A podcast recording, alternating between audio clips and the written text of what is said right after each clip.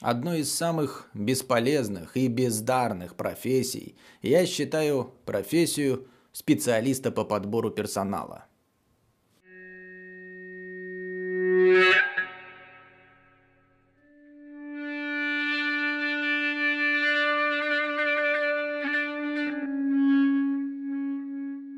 Как и все в нашем несовершенном мире, по задумке все было отлично. Но на деле появились специалисты, которые никому не всрались и которые являются самыми бесполезными, если не просто деструктивными, работниками компании. Идея это была отличная. Вы предлагаете хорошую работу с хорошей зарплатой, на которую претендуют несколько сотен прекрасных работников с примерно одинаковыми характеристиками. И тут в дело вступает специалист по подбору и выявляет наиболее подходящего для ваших задач кандидата. Но что-то пошло не так. Это Россия, детка. Здесь законы экономики не работают в принципе. Нет никаких сотен кандидатов, а те, что есть, отвратительные работники. И предлагаемая вами зарплата настолько мала, что идут на вашу работу от безысходности и нет никакого рынка труда. Конечно, господа из Москвабада и Лос-Ленинбурга начнут причитать, что и работа есть, и специалистов много. Но на то вы и столицы, чтобы даже приблизительно не отражать реалии всей страны. Более того, и в Москвабаде, и в Лос-Ленинбурге стоящих компаний, в которых стоило бы вообще завести отдельного персонажа по подбору персонала от силы, ну, десятка три – но с другой стороны, я понимаю, как так получилось и почему все так плохо. В один прекрасный момент директор и бухгалтер решили, что им не хочется выслушивать толпы приходящих устраиваться на работу дегенератов. И они наняли специального человека, который будет всех этих кандидатов просматривать и выбирать, потому что никто из существующих работников эту обязанность на себя взять не захотел. Так в компании появляется HR – он же Headhunter, он же специалист по работе с персоналом, или как его называют по всей России, бесполезное чмо. Но вся вселенская грусть этого работника заключается в том, что он-то осознает свою бесполезность и понимает, что даже тупые отечественные руководители рано или поздно заметят, что этот человек абсолютно бесполезен. И чтобы оттянуть этот момент времени как можно дальше, он имитирует бурную деятельность. Именно в этот момент в голове специалиста зарождаются деструктивные идеи, вроде онлайн-тестирования кандидаток на должность уборщицы или трехступенчатое собеседование на вакансию продавца чупа-чупсов или многоуровневые психологические тесты для грузчиков.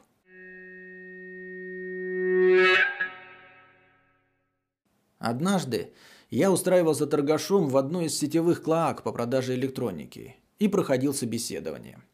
Правда, надо отдать должное этой компании, они не нанимали отдельного специалиста, а собеседование проводили бухгалтер и директор. В итоге это было, по моему тогдашнему мнению, моим лучшим собеседованием – мне задавали каверзные вопросы, и я на них идеально и правильно отвечал, потому что я подготовился. Я даже ответил кратким очерком по истории компании на вопрос, что вы знаете о нашей фирме. Вдобавок, у меня была местная прописка. Рекрутеры были очень довольны. Они сказали, что я единственный, кто пришел вовремя.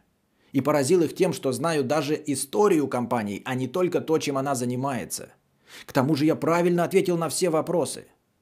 Естественно, меня приняли. А когда я вышел на работу, это было открытие магазина, кстати, поэтому весь персонал набирали разом. Так вот, когда я вышел на работу, я обнаружил, что кроме меня приняли всех. Людей, опоздавших на собеседование на час и более. Людей с татуировками на всех видимых местах тела. Людей, не выговаривающих даже гласные буквы, не то что «Р» и «Ш», а также людей с непогашенными судимостями и граждан другой страны. А я тут со своей местной прописочкой ношусь, как с торбой. Идиот. Это я все к тому, что никакого отбора не существует.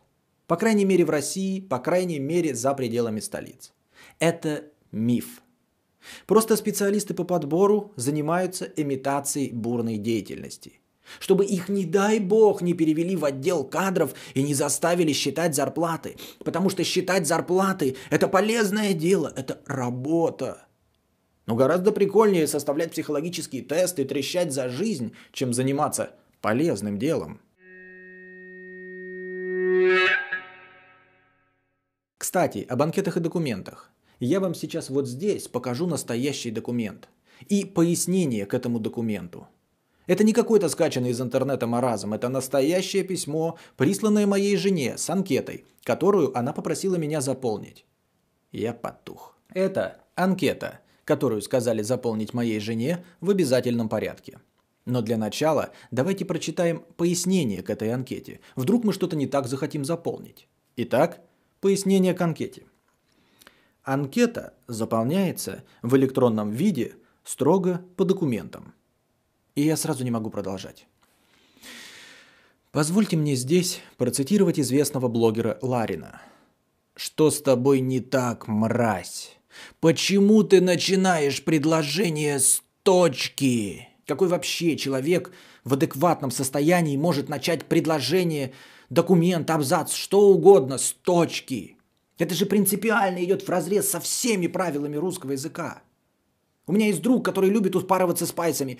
И вот когда он упарывается, он начинает писать сообщения всем своим знакомым. И даже он, представляя, что весь мир это кастрюля с прогнившим рассольником, а его собеседники это маленькие зеленые тушканчики, даже в разговоре с ними он не позволяет себе начинать предложение с точки. Что с автором этого письма не так? Это же не записка в школу для его или ее тупой такой же, как он или она сама дочки. Это же официальное деловое письмо. Я сам небольшой знаток русского языка, но мне кажется, и в остальной части автор пару раз перевернул в гробу Пушкина. Но это мы простим. Что с этим электронным документом произошло? В какой момент передачи по информационным каналам связи в конверт с электронным документом влезли работники Почты России и украли бумагу с правой части документа. Я бы мог все это исправить. Но в пояснении прямым текстом написано, что ни шрифты, ни ширину столбцов менять нельзя. А еще это RTF-документ. Это даже не полноценный вордовский файл. Не думаю, что большинство кандидатов на должность грузчика или продавщицы смогут вставить в этот квадратик фотографию и уменьшить ее до нужного размера. Но мы это опустим, потому что автор разрешил нам не вставлять фотографию. Он разрешил нам приложить ее к письму. Но зачем автор настаивает на том, что документ должен быть заполнен в электронном виде? Вот, например, раздел «Образование». Как? Видите этот квадратик, в который мы ставим галочку или крестик, если документ бумажный? Так вот, в электронном виде этот квадратик – это нарисованный объект. В электронном виде в него ничего нельзя вставить. И все было бы ничего, если бы мы могли распечатать, начертить туда что угодно, отсканировать этот документ и выслать автору. Но нет, он настаивает на том, что документ должен быть заполнен в электронном виде. Напоминаю, при просмотре этой феерии палочек и черточек, что ширину столбцов мы менять не имеем права как сказано в пояснении к анкете. Видимо, это сделано для того, чтобы человек, впоследствии открывший этот документ, сразу понял, что специалист по кадрам верстает как мудак. Мне даже кажется, что у них какая-то, видимо, скрытая цель есть. Вместо того, чтобы сидеть тише воды и ниже травы, они пытаются выставить себя как можно большими мудаками. Про неуместные вопросы даже как-то неуместно говорить. С каких это дребеней я должен рассказывать им про бывшую жену, да еще уведомлять их о смене ею фамилии? Меня, кстати, эта канитель с фамилиями удивила еще в самом начале документа. Обратим внимание на формулировку вопроса. Менялись ли фамилия, имя, отчество, на какую, когда и почему? Слишком много деталей в вопросе, слишком много. Менялись ли имя, на какую? Менялись ли Петя, на как... Я не знаю, меня этот вопрос вводит в депрессию. А отчество менялись ли на какую? Я не знаю, как ответить. Ну, возможно, у них с русским языком совсем плохо, и они имели в виду вопрос, менялась ли фамилия. Напрашивается ответ нет, не менялось. А на какую? Спрашивает меня специалист. Да на какую? На любую не менялось. На Хемингуэй не менялось. На Шопен не менялось. На Лерм... Да на любую фамилию в мире не менялось. И сразу же встречный вопрос. А когда? А когда не менялась фамилия на Хемингуэй? Ну, вчера не менялась фамилия на Хемингуэй. Сегодня не менялась на фамилию Хемингуэй. И завтра не будет меняться на фамилию Хемингуэй. Э, это же, это же логично. И контрольный вопрос в голову. А почему? А почему вчера не менялась фамилия на Хемингуэй? Да, да потому же, почему сегодня не менялась фамилия на Лермонтов. И почему, потому же, почему и завтра не будет меняться на фамилию Шопен. Что с тобой не так, автор? Почему ты просто не разделил этот вопрос на четыре строки? Тебе бумаги было жалко, которые украли с правой стороны работники Почты России. И венчает этот абсурд личная подпись. Я напоминаю, документ заполняется в электронном виде. А это не электронная подпись, которую я, если придраться к словам, смог бы размутить в центре сертификации, пройдя 7 кругов бюрократии. Но это не электронная подпись, это личная подпись. Я даже не знаю, можно ли это понятие вообще вместить в электронный вид. Зачем? Зачем автор написал в электронном виде? Ведь он выставил себя идиотом. Этот документ доказывает его беспомощность, бездарность и бесполезность. Никто не читает анкеты, никто не проверяет психологические тесты. Потому что за исключением совсем уж высшей экономики, каких-то научных изысканий и высокоинтеллектуального IT, во всех остальных отраслях в современной России текучка намного больше, чем количество желающих работать за эту мизерную зарплату. Поэтому берут всех. В комплектовщики, уборщицы, продавцы, в любой обслуживающий рабочий персонал берут абсолютно всех. Чтобы посмотреть опыт по трудовой книжке, не нужно отдельного специалиста. И это единственный критерий, который на, хоть на что-то влияет. Таким образом, считаю специалистов по подбору персонала самыми бесполезными работниками. Они как...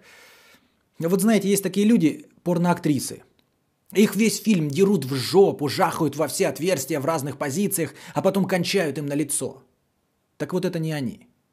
Специалисты по подбору персонала – это третья баба в тройничке, которая во всех сценах лижет жопу мужику. Другую порноактрису трахают, она трясет буферами, на нее смотрят, она нужна, она полезный член общества. А третья баба в тройничке нихуя не делает. Никто не знает, для чего она нужна, никто на нее не смотрит, и она весь фильм лижет жопу мужику, пока тот трахает главную героиню. Абсолютно бесполезный персонаж. Вот это и есть специалист по подбору персонала.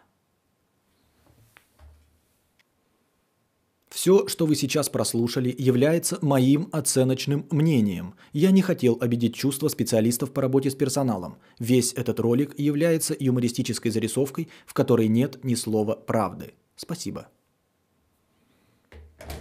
И еще. Я тут на днях прочитал пару статей по продвижению видео и SEO, что бы это ни значило. Ну, надо же как-то продвигать свой суперканал в массы. Так вот, в одной из этих статей было написано, что видеоролики должны побуждать к действию. То есть в идеале любой видеоролик на YouTube должен заканчиваться призывом к действию. Например, подписывайся, или ставь лайк, или покупай наш товар, или пройди по вот этой ссылке. Ну а я что, хуже других, что ли? Я тоже так буду. Итак, если тебе понравился этот ролик, подписывайся на журнал «Иностранная литература». Этот толстый ежемесячный журнал познакомит тебя с новинками переводной литературы. Только качественная иностранная проза, рецензии на книги, а также поэзия. Многие, ставшие впоследствии знаковыми произведения иностранной литературы, впервые издавались в России именно на страницах этого журнала. Оформить подписку можно в ближайшем отделении связи. Костик рекомендует. Подписывайся на иностранную литературу.